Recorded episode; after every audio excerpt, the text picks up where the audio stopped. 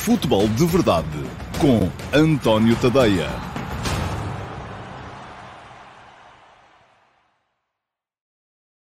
Ora, então, lá, muito bom dia, sejam bem-vindos ao Futebol de Verdade, segunda-feira, dia 26 de abril de 2021. Uh, um dia depois da vitória do Sporting em Braga, frente ao Sporting Clube Braga, jogo muito importante na caminhada dos Leões em direção àquilo que os adeptos e os jogadores, os treinadores e os dirigentes uh, com certeza esperarão seja a conquista do título e a interrupção do jejum que já dura desde 2002. Ora bem, o Sporting ontem deu resposta Uh, positiva, porque o que conta de facto no final é o resultado, em circunstâncias muito, muito adversas, a jogar com um jogador a menos desde o minuto 18 até, até ao final da partida. E eu recordo que, por exemplo, o Flóculo Porto, com um a menos, Uh, em Braga uh, sofreu uh, golos sempre nas, nas, duas vezes, houve uma vez inclusive que ficou com dois a menos, tanto para a Taça de Portugal como para a Liga, nos jogos em Braga, e também teve jogadores expulsos, tanto numa circunstância como noutra, o Sporting resistiu,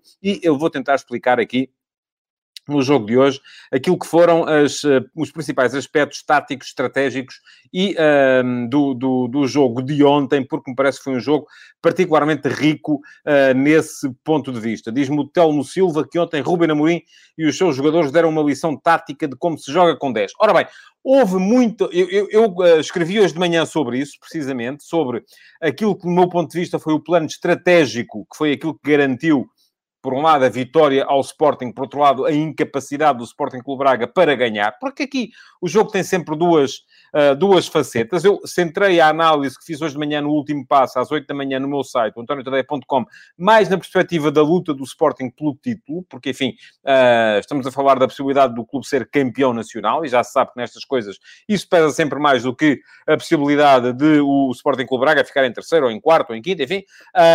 Mas... Uh, a verdade é que houve muita gente que está demasiado centrada, nos comentários depois, muita gente demasiado centrada na sua uh, percepção única e exclusiva da realidade. E a realidade, eu tenho, uh, tenho dito isto aqui muitas, muitas vezes, nunca é de uma só cor. A realidade tem sempre, é verdade, Olha-se para o jogo do Sporting ontem, e eu, eu um, há aí muitos conceitos inovadores a propósito, por exemplo, do, daquilo que se chama já o Uber Journalism, eh, o jornalismo Uber, que é, bom, cada um de vocês pode contratar o vosso próprio jornalista e uh, faz, uh, esse jornalista diz-vos aquilo que vocês querem ouvir. Ora bem, aqui não há Uber Journalism, eu faço a minha leitura da realidade e vocês depois, uh, quem gosta, gosta, quem não gosta, temos pena. Uh, quanto mais de vocês gostarem, tanto melhor. Mas uh, aquilo que não vai acontecer aqui é uma realidade feita à medida Uh, daquilo que cada um de vocês pensa, até porque vocês depois pensam coisas diferentes e, portanto, isso é impossível. Ora bem, faça aquilo que eu escrevi hoje de manhã.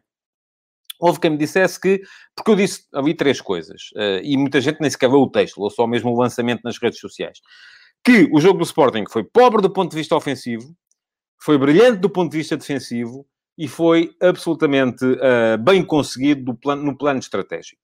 São estas as três coisas que é preciso perceber relativamente ao jogo do Sporting. Ontem, um, e houve logo quem dissesse, ah, pobre ofensivamente, mas como é que era possível só com 10? Bom, se é possível, era. Mas eu não estou aqui a dizer que era possível fazer mais. Foi pobre, não aconteceu. É como você chegar ao, ao pé de alguém que ganhou o salário mínimo e dizer assim: esta pessoa não tem uh, um apartamento de luxo uh, no, em Monte Carlo. Pois não, é uma verdade. Uh, e vocês podem dizer, como é que é possível que o salário mínimo ter um apartamento de luxo em Monte Carlo? Pois não pode, mas a verdade é que não tem. foi assim o Sporting ontem.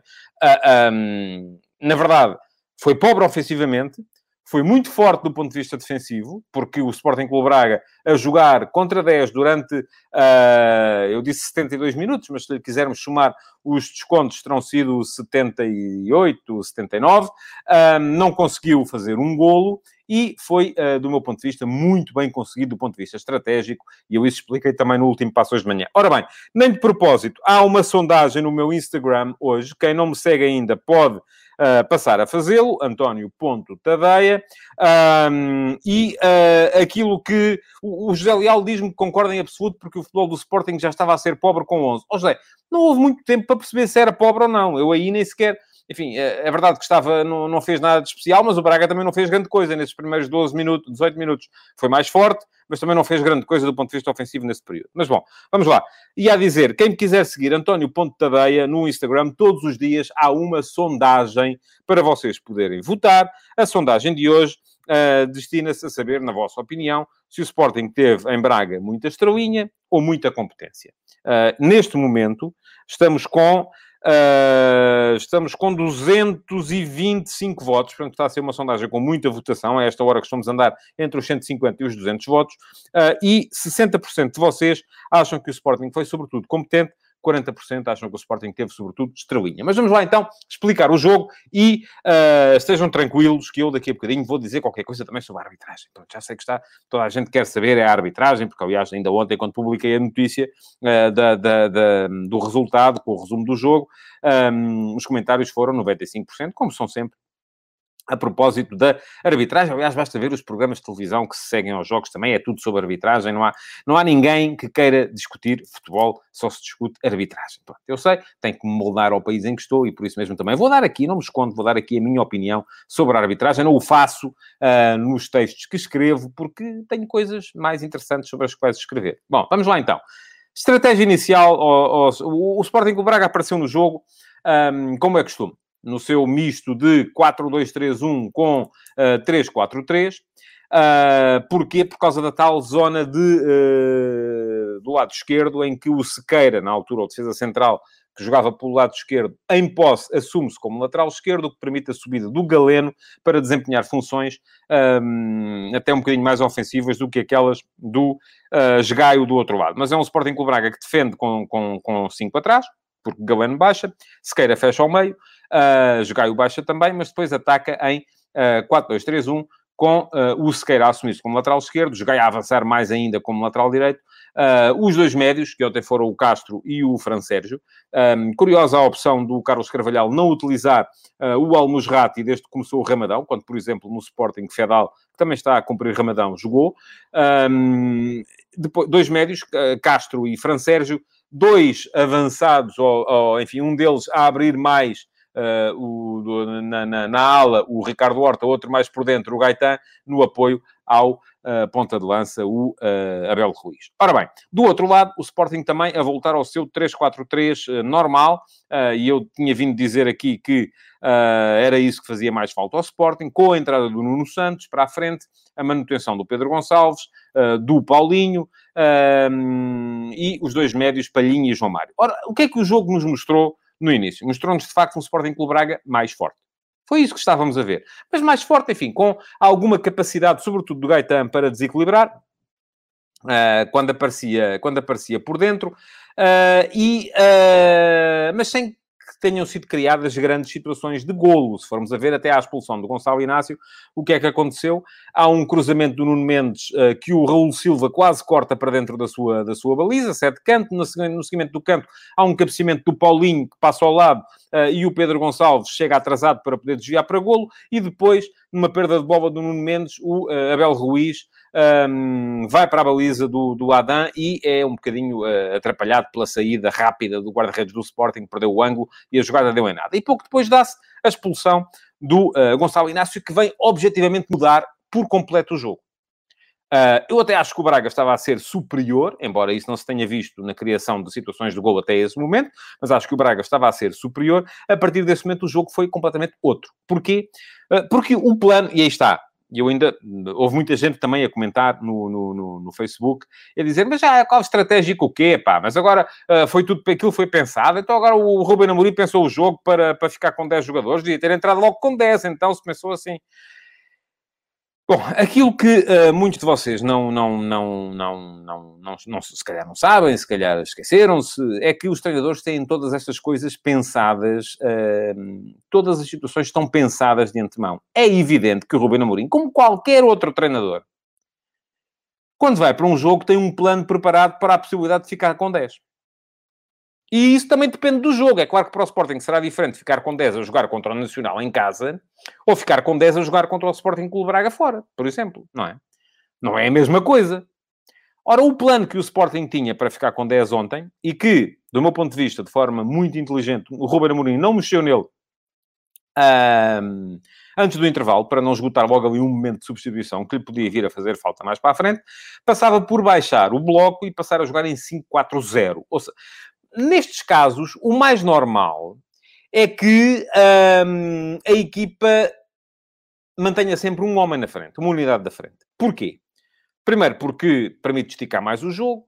Segundo, porque esse jogador que está na frente, geralmente, é uh, o, o, o, jogador que serve de uh, referência para uma saída de bola mais longa e menos arriscada. Porque nestas circunstâncias, com o adversário por cima, ninguém vai estar a sair a jogar desde trás bate-se longo na frente, e quando se bate longo na frente é preciso ter um jogador que sirva de referência para receber, de costas para a baliza, de frente para a equipa, para ligar o jogo por dentro, para ganhar faltas, uh, para permitir que a equipa estabeleça a base do seu jogo um bocadinho mais à frente, enfim, e o Sporting abdicou desse jogador. E isto, do meu ponto de vista, não é muito comum, mas resultou na perfeição. Porque, geralmente, nesta circunstância, uma equipa que começa em 3-4-3 ou em 5-4-1, se quiserem, ah, quando perde um jogador, e passa a jogar com 10, passa a jogar em 5-3-1, mas mantém o homem na frente. Ora, o Roberto Amorim não fez isso. Baixou o Paulinho para a zona de meio campo um, e passou a jogar em 5-4-0 com o Paulinho a jogar e a fechar o lado esquerdo. Esta foi a primeira adaptação estratégica. Depois, ao intervalo, e do meu ponto de vista também de forma inteligente, uh, o Ruben Amorim um, pensou o jogo da seguinte forma. Aguentar o 0-0, tentar aproveitar uma, uma de duas situações e eu digo, quando digo que, foram, que foi estratégico e pensado, é porque foram situações que já foram utilizadas anteriormente. Diz-me o Emanuel Marques. Hoje só se diz que foi brilhante. Eu não utilizei a expressão brilhante. Uh, utilizei a propósito do comportamento defensivo, não do plano estratégico, porque correu bem com aquele gol caído do céu, se não era a tática do autocarro. Ó, Emanuel, vou-lhe dizer uma coisa. O gol não foi caído do céu. O gol foi igualzinho ao gol que o Sporting marcou ao Braga na final da Taça da Liga. Isto não é caído do céu, isto é pensado. Lamento se vos dá mais jeito de pensar que caiu do céu aos trambolhões. Não caiu, é verdade. O Sporting Clube Braga teve o jogo todo para poder marcar, foi muito superior em termos ofensivos, mas, na verdade, dizer que o Sporting ganhou com um gol caído do céu é um bocadinho abuso. Bom, estava a explicar.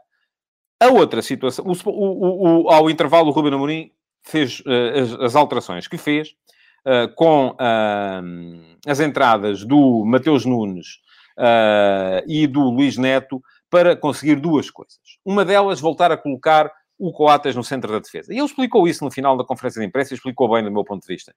Um, sendo que a equipa estava muito fechada no, no, espaço interior, era normal que o Braga fosse recorrer muito a cruzamentos e, portanto, dava jeito não ter o Coates numa das, numa, num dos lados da defesa uh, para ele não ser arrastado, tê-lo exatamente no centro da defesa uh, para poder ser ele a desfazer cruzamentos e isso, enfim, é, o, é a praia do Coates. É um jogador muito forte neste tipo de lances. A entrada do Mateus Nunes podem dizer assim também, estava à procura de um bambúrrio, certo? Mas os bambúrrios acabam por acontecer. Reparem, no jogo do Dragão, em que tendo 11, o Sporting também jogou muito atrás e preocupou-se sobretudo em manter o 0-0, o Mateus Nunes foi colocado ali também, do lado direito do ataque, à espera de que de uma bola longa que pudesse aparecer para que ele pudesse cavalgar com bola, porque ele é muito forte uh, e veloz com bola, uh, e conseguir uma situação de finalização. No Dragão teve essa situação. Ontem, claramente, o Ruben Amorim estava à procura desse tipo de lance também. No Dragão não marcou, ontem não o teve sequer. Bom, depois, as entradas do uh, Mateus Reis e do Tiago Tomás um, servem para que o Sporting, mesmo a jogar em 5-4-0, Uh, com uh, primeiro o Mateus Nunes à direita, o Pedro Gonçalves à esquerda, depois o Tiago Tomás mais sobre a direita, o Nuno Mendes mais avançado sobre a esquerda, e o Nuno Mendes também estava à procura claramente uh, da possibilidade do, dele vir em slalom. Ele tentou duas ou três vezes, porque é um jogador forte neste ponto de vista, num contra um, de conseguir levar a bola até perto da área do, do adversário. Tiago Tomás era um jogador que podia, naturalmente, uh, servir, mesmo jogando mais sobre o corredor direito, servir de referência para a tal bola mais longa, para ganhar algumas faltas, como aquela que veio a ganhar uh, no, no, lance que deu origem ao, ao, ao golo do Sporting. Ora, um, tudo isto pode parecer até que foi uh, caído do céu aos trambolhões, mas foi pensado. Um, foi pensado para as circunstâncias que o jogo estavam a impor. Do outro lado, o que é que o Sporting Clube Braga, do meu ponto de vista, não fez? Eu até acho que o Sporting Clube Braga é, juntamente com o Benfica, uh, uma das equipas mais fortes, são as duas equipas mais fortes do país, do meu ponto de vista, em ataque posicional. Não, não estou a dizer que são as equipas mais fortes do país, atenção. Estou a dizer que são as duas equipas mais fortes da Liga Portuguesa em ataque posicional. No entanto, o, o Sporting Clube Braga ontem em ataque posicional não foi forte. Foi, uh, uh, e não foi forte do meu ponto de vista, e muita gente uh, quereria, com certeza, que o Carlos Carvalhal metesse mais avançados em campo. Eu acho que o problema não esteve nos avançados, o problema esteve na falta de imaginação dos dois médios. Porque aquilo que o Sporting Clube Braga fez, Uh, e fez até com alguma lentidão, foi basicamente uh, obrigar o Sporting a dançar. Era a bola. Uh, houve quem dissesse, eu ouvi isto dito ontem na, na, na televisão, a seguir ao jogo, e é verdade, que parecia um jogo de handball em que a bola ia à direita, depois ia à esquerda, depois ia à direita, depois ia à esquerda, tudo à procura de quê? Da possibilidade de meter e de ligar o jogo por dentro. Nunca conseguiu, ou quase nunca conseguiu, o Sporting Clube Braga ligar o jogo por dentro, e única, as únicas alturas em que criou perigo, e criou ainda assim três, quatro ocasiões de gol. Não vi as dez ocasiões uh, que o Carlos Carvalhal, que o Carlos Carvalhal falou, falou, no final na conferência de imprensa, mas vi três ou quatro boas situações uh, de, de golo para o Sporting Clube Braga, mas foi pouco para toda a iniciativa que o Sporting Clube Braga teve no jogo. Porquê? Porque, do meu ponto de vista, lhe faltou imaginação na zona de meio campo. Aquilo que o, que o Carlos Carvalhal fez, enfim, é estarmos aqui agora no final do jogo a dizer que devia ter sido assim, devia ter sido assado. Assim não resultou. Assado, hum, saber se ia. Ora, as substituições que Carvalhal foi fazendo, e foram quase sempre de uh, troca por troca, Castro por Almusrati, enfim, percebe-se, Almusrati tem boa finalização de longe, aliás, fez uma boa, um bom remate de meia distância, um, é um jogador que faz circular a bola, certo? Uh, a entrada do André Horta percebe-se também, a saída do Gaetan percebe-se por ser um jogador que já tinha cartão amarelo e que aparentemente ainda não tem 90 minutos, e portanto era importante que ele pudesse sair. A entrada do Piazon também se percebe, a saída do Ricardo Horta já percebe um bocadinho pior. Porquê? Porque acho que o André Horta, na altura, uh, e o próprio Gaetan já estava a fazer isso, a baixar, uh, fazia sentido que o Sporting Clube Braga pudesse jogar, por exemplo, com Almusrat e André Horta, os dois uh, na, na, zona de meio campo, e depois à mesma com Piazon e Ricardo Horta, se não podia ter Gaetan, no apoio ao, ao uh, ponta de lança. Portanto, aquilo que se viu do Sporting Clube Braga foi sempre alguma falta de criatividade a partir da zona de meio campo. E isso acabou por ser decisivo no jogo. O, o, um, o Sporting Clube Braga teve situação. O Adam faz uh, três, boas, três muito boas defesas, salvo o Sporting em algumas circunstâncias. O Coates foi absolutamente irrepreensível durante o jogo todo.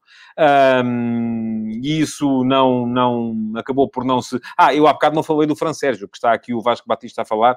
Uh, o Fran Sérgio estava a finalizar e isso é que limitou o meio campo criativo. Certo, o Fran Sérgio não é, não é um jogador muito criativo, é um jogador com chegada, Uh, e obviamente teria que ser ele o, sacrificado na, na, naquela ideia de jogo que eu estava aqui a, a citar, uh, porque uh, faltou ao Sporting Clube Braga a capacidade para ter cérebro, ideias desde a zona de meio campo e o Fran Sérgio não, enfim, é um jogador com muita chegada, com golo, uh, com muito boa aproximação à área, uh, mas não é um jogador extraordinariamente criativo e isso viu-se na partida de, de ontem. Bom, um, estava a dizer então que o, o, os destaques do jogo para mim, Coates, Adam e Mateus Nunes, a questão é que depois o Sporting acaba por conseguir marcar, sim, na única situação que criou, é verdade que sim. Mas dizer que, uh, volto a dizer, não me parece que tenha sido uh, fruto da sorte. Uh, porquê? Porque é um lance exatamente igual àquele que valeu o gol ao Sporting na final da Taça da Liga. E é um lance pensado para explorar a zona de indefinição no sistema defensivo do Braga. Onde é que o Braga se torna híbrido? O Braga torna-se híbrido precisamente no central do lado esquerdo, que é o tal jogador que ora é central, ora é lateral. Que ora o, o, o lateral, no caso o Galeno, ora é lateral, ora é uh, extremo. Um, portanto, há ali uma zona de, em que se um vai e o outro não vem, ou se um não vai e o outro fica, acaba por ficar vaga. Foi isso que aconteceu uh, no lance do gol do Mateus Nunes, uh, muito bem explorado pelo, pelo, Pedro Porro no passe, muito bem finalizado pelo Mateus Nunes. Há um erro uh, de cobertura ali que eu tendo a achar, enfim, tenho dúvidas, tendo a achar que era do Borja. Que era ele que estava a jogar no lugar do Sequeira naquela altura. Embora o Borja pudesse estar mais preocupado com o Tiago Tomás, que entretanto veio para dentro, se calhar foi por isso que ele veio para dentro também. O próprio movimento do Tiago Tomás para dentro naquela altura pode não ser inocente, é mesmo nessa ideia de deixa-me lá arrastar daqui o central, o terceiro central, para que o espaço possa ficar vago e dessa forma possa aparecer uh, o, uh, o Mateus Nunes, e nesse caso aí a cobertura seria do Fran Sérgio, porque é o Fran Sérgio quem chega. Uh, agora, a questão aqui é como é que o Braga tinha planeado defender este tipo de lances. Zona pura, homem a homem, com arrastamentos, enfim, não sei. Uh, e tudo isto, a verdade é que há ali um erro. E há esta questão também que o João Mendes diz, Mateus Nunes, golos da vitória contra o Benfica e agora em Braga, sim, é um jogador talhado para este tipo de, de, de, de jogos um, e que permite ao treinador também pensar os jogos um bocadinho em função das características que ele tem. Bom, uh, Vamos lá então falar da arbitragem do, do Artur Soares Dias. Uh, muita gente se centrou nesse aspecto, como se centram sempre quando, quando os jogos acabam. Uh, mas uh, depois de ver e rever os lances, eu selecionei aqui quatro lances para cinco lances para falar. Uh, creio que são os cinco lances fundamentais, por ordem cronológica. Primeiro lance, pede do Sporting, ou pedem alguns adeptos do Sporting, que fosse expulso Fran Sérgio numa entrada de sola sobre o João Palhinha, não concordo, acho que é uma entrada uh, perigosa, sim, mas... Uh, aliás, eu acho que se anda a expulsar, disse isto aqui noutras ocasiões, eu não mudo as minhas opiniões de um dia para o outro, consoante aquilo que, que, que vai acontecendo. Continuo a achar que se mostram vermelhos a mais, um, não me parece que haja intenção de magoar ali, acho que é uma entrada perigosa e por isso mesmo foi uh, punida com cartão amarelo, do meu ponto de vista, bem. Segundo cartão amarelo ao Gonçalo Inácio. Uh, vamos lá ver. Pela falta, não. Agora, a verdade é que o Sporting Clube Braga podia ficar numa situação de 4 para 2. É uma situação de ataque prometedor. Aquilo que as leis identificam como situação de ataque prometedor. Percebo perfeitamente a mostragem do segundo cartão amarelo, embora eu, tenho a tendência para ser um bocadinho mais contemporizador, achasse que o árbitro podia resolver de outra maneira para não expulsar um jogador aos 18 minutos com duas faltas. Uh, agora, foi expulso e ninguém pode dizer que foi mal expulso, porque, na verdade, está na lei, é assim. É assim que funciona e não há sequer uh, motivo na arbitragem de Soares Dias ontem para dizer ah, mas aqui foste assim e ali foste assado. Não. Ele, as situações que houve de ataque prometedor, uh, em que houve faltas, ele comportou-se, foi esta a única, foram estas duas as únicas, ambas cometidas pelo Gonçalo Inácio, ele comportou-se da mesma maneira, portanto não há sequer aqui dualidade de critérios. O Marco Pacheco diz que não diz que os lances do Inácio não sejam falta, claro que não nem pode dizer, não é? Não, não faria sentido que dissesse. Agora, como as coisas foram, pois, olha, foram assim. Uh, a lei diz aquilo e o Gonçalo Inácio devia ter-se uh, precavido. Pergunta-me o Márcio Rocha qual é a diferença entre o lance do Eustáquio sobre o Weigl e o lance do Palhinha uh, sobre o, e o lance do francês sobre o Palhinha. Eu explico-lhe. A diferença é que o Eustáquio, depois de, de, de, entrar à bola, estica a perna e uh, tem um, movimento, um, um, alongamento de movimento uh, que não é, na dinâmica do seu movimento, absolutamente indispensável. E o, o francês não. O francês tenta ir uh, disputar a bola, falha a bola e acerta no adversário. Portanto, é um lance de amarelo. Bom, mais dois, uh, dois lances que envolvem o Coates e que podiam dar uh, grande penalidade. Um, o Pedro Roque Pimentel centra, eu nem tinha este lance selecionado, o facto do Adam ver o quinto amarelo. Ó oh, Pedro, pronto, não era o Adam que ia bater o livre, certo. Mas ele mandou esticar a corda, eh, vamos lá ver isso. E por outro lado, uh, como é evidente,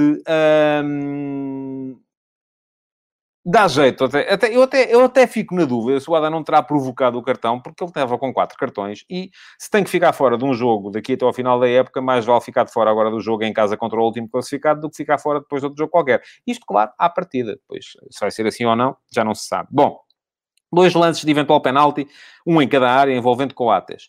Uh, o lance em que a bola bate no braço de Coates, não há falta nenhuma. O braço de Coates está absolutamente encostado ao corpo. Aliás, se ele pudesse decepar o braço naquele momento, a bola bater-lhe no peito. Portanto, não me parece que haja uh, sequer motivo para protestar. O lance de eventual falta do Raul Silva sobre o Coates na área do Sporting Clube Braga, não me parece que haja falta. Acho que há uma disputa de bola, absolutamente normal. Contacto, sim. Uh, braço contra corpo, enfim, não, não me parece... Aliás, da mesma maneira, da mesma maneira Uh, que, enfim, eu tenho dito sempre isto aqui. Eu digo sempre as mesmas coisas. Uh, são, o facto de haver um contacto não quer dizer que haja falta. O facto do braço estar em contacto, aliás, uh, vamos lá ver. Uh, ainda houvesse esse debate a propósito de um dos eventuais penaltis do Vitória de Guimarães uh, sobre o, o, contra o Floco do Porto. O facto de haver um braço na altura do Sacou sobre o Corona não quer dizer que haja falta. E diga a mesma coisa ontem. O facto de haver um braço uh, do Raul Silva sobre o Coates também não me quer dizer a mim que haja falta. Portanto, é um lance que também não tem grande discussão. Houve, houve, erros na arbitragem, de facto, mas foram, do meu ponto de vista, uh, erros uh, não relevantes. E um dos erros foi, do meu ponto de vista também, o facto de ter sido assinalada a falta sobre o Tiago Tomás no livre que depois vem dar um, o gol do Sporting. Mas, francamente, volto a dizer, e isto já foi discutido também na Taça da Liga, se andamos aqui a discutir livres a meio campo, caramba, o que é anormal ali não é eh, aquela falta a ser marcada. Os nossos árbitros marcam faltas e faltinhas a meio campo 10 vezes por jogo que, no meu ponto de vista, não deviam marcar. Aquela foi mais uma. Agora, em cada 100 há uma que dá golo. E aí torna-se relevante. Não, a falta é mal assinalada, do meu ponto de vista, não era falta do, do, do, do Borja sobre o Tiago Tomás, mas daí até dizer que foi por causa disso e que o Sporting foi beneficiado, enfim, vai uma distância que eu não sou capaz de cumprir, porque também foram, com certeza, não sou agora capaz de me lembrar delas, mas também houve, com certeza, várias faltas mal assinaladas a favor do Braga na zona do meio campo. Depois não houve, foi a capacidade para o Sporting com o Braga transformá-las em gol e, do outro lado, a incompetência de deixar que o adversário o uh, garantisse. O José Carlos Silva vem-me aqui com teorias dos SES, a diferença é que um favorece o Benfica e o outro prejudica o Sporting este mesmo lance sobre um jogador do Benfica era vermelho garantido? Não sei, ó, nem eu sei, nem o José Carlos sabe, nem ninguém pode saber, porque a gente não tem aqui a bolinha de cristal uh, que nos permite uh, adivinhar. Vítor Bizarro, braço contra as costas do Coates, desnecessário, mas empurrou. Eu acho que não empurrou, essa é que é. Depois ele pergunta-me aí, já não se aplica às leis. Não, eu acho que não empurrou, acho que encostou. E a minha perspectiva do futebol e da arbitragem é esta: é deixar jogar. Meio campo, tantas áreas, em todo o lado. Expliquei isto na semana passada, a propósito do Flóculo Porto Vitória Sport Clube. Agora, o que eu acho graça é que muitos de vocês, uh, que nos lances, por exemplo, sobre o Corona no Porto Vitória, os que acharam que era falta, agora já acham que não é sobre o Coates, e os que achavam que uh, não era na altura, agora já acham que é sobre o Coates. Eu achei que não era na altura, e acho que também não é agora. Ponto. Estamos arrumados. Bom, com este resultado, o Sporting dá... Uh, dá um passo importante em direção à, à, tal ideia de poder vir a ser campeão.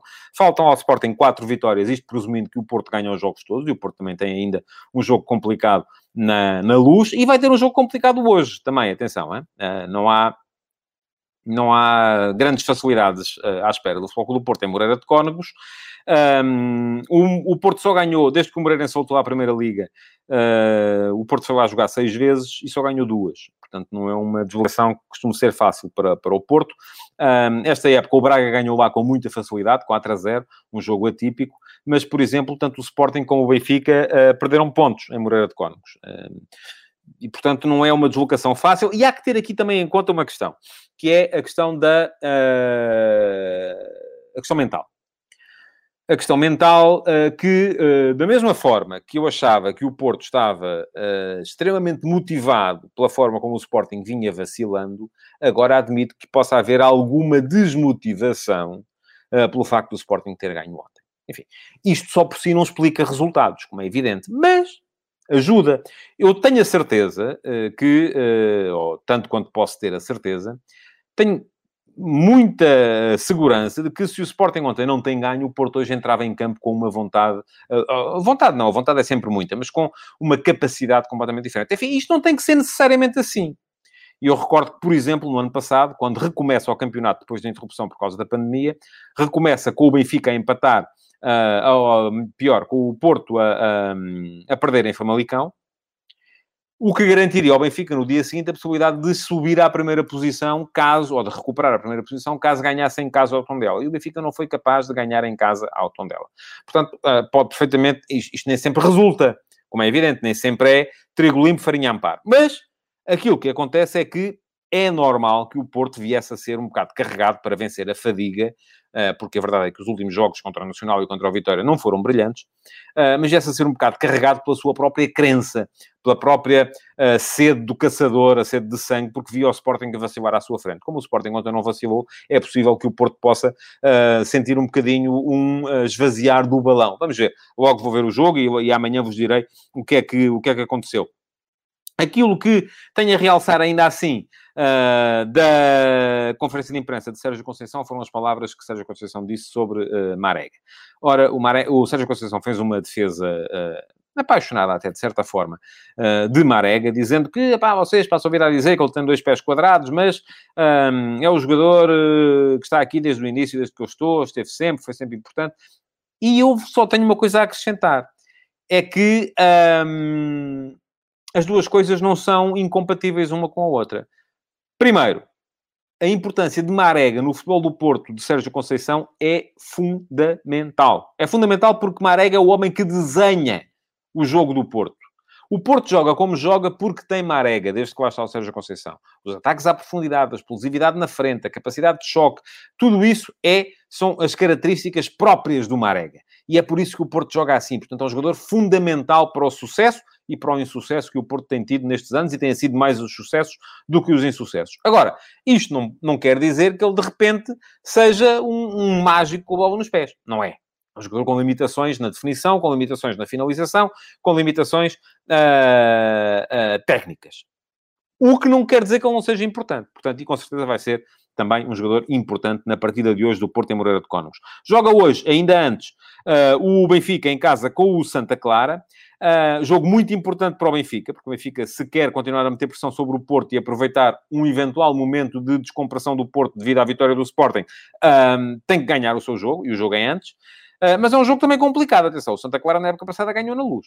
É preciso os benfiquistas lembrarem-se disso. Na primeira volta, Santa Clara e Benfica empataram.